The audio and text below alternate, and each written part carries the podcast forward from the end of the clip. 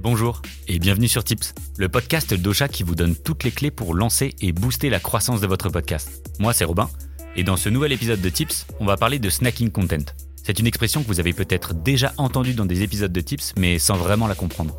Pas de panique, je vais éclairer votre lanterne. En fait c'est tout simple. Le snacking content, comme son nom l'indique presque, c'est du contenu qui se picore par petites doses avant de consommer le contenu intégral. Un peu comme des petits lieux goûter. C'est bon et c'est rapide. Si vous regardez bien autour de vous, vous consommez du snacking content tout le temps. La bande-annonce d'un film ou les images des acteurs sur le tournage, ce sont du snacking content. Les extraits d'interviews ou les citations de personnalités, ce sont aussi des exemples de snacking content.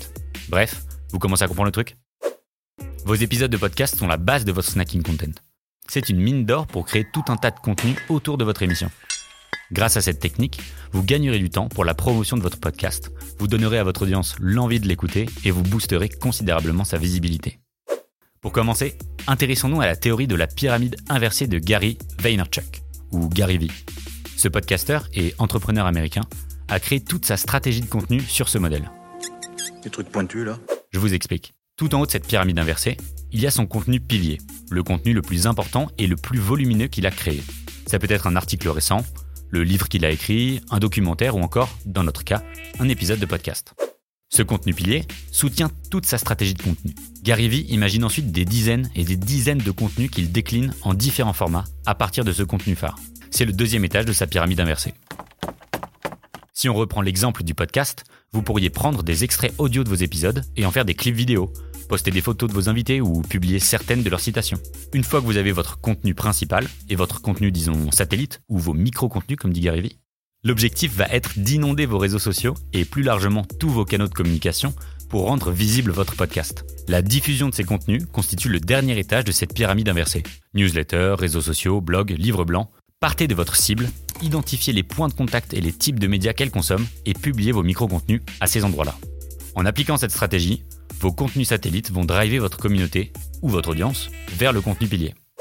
Maintenant que vous avez cette théorie en tête, regardez de plus près votre émission.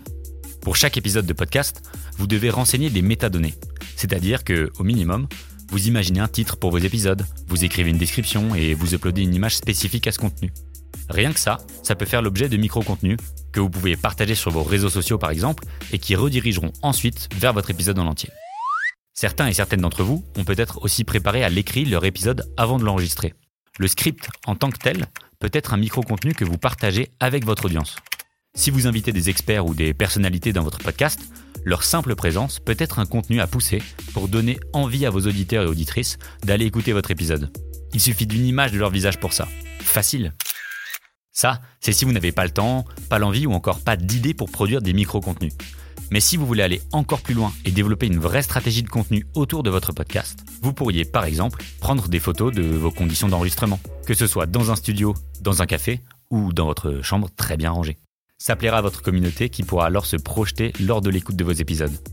Une fois que vos épisodes sont en ligne, vos possibilités de contenu sont encore plus nombreuses. Citations, extraits audio, clips vidéo, grands enseignements de l'épisode, recommandations culturelles, photos. À vous d'imaginer tous les contenus qui viennent compléter vos épisodes de podcast. On l'a dit, le troisième et dernier étage de la pyramide inversée de Gary Vee, c'est de diffuser vos micro-contenus partout. Mais attention à ne pas les diffuser n'importe comment. Vous en avez certainement de toutes sortes et à des formats bien différents. Je vous déconseille donc de les diffuser sur tous les canaux sans distinction.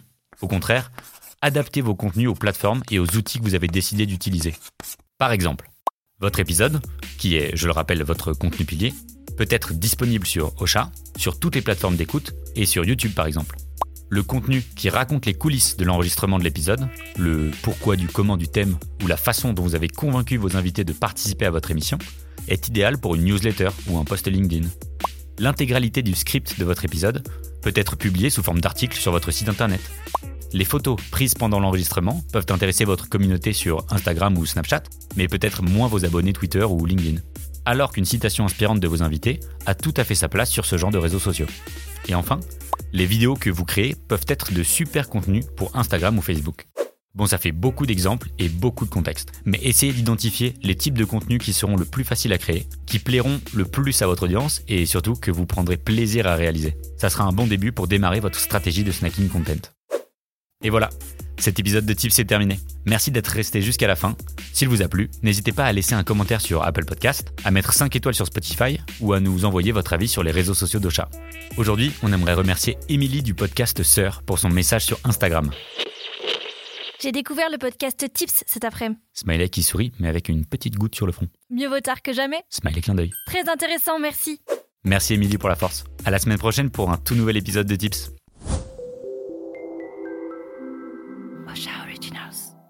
Cette émission vous a été proposée par Ocha, la première plateforme française d'hébergement et de marketing du podcast.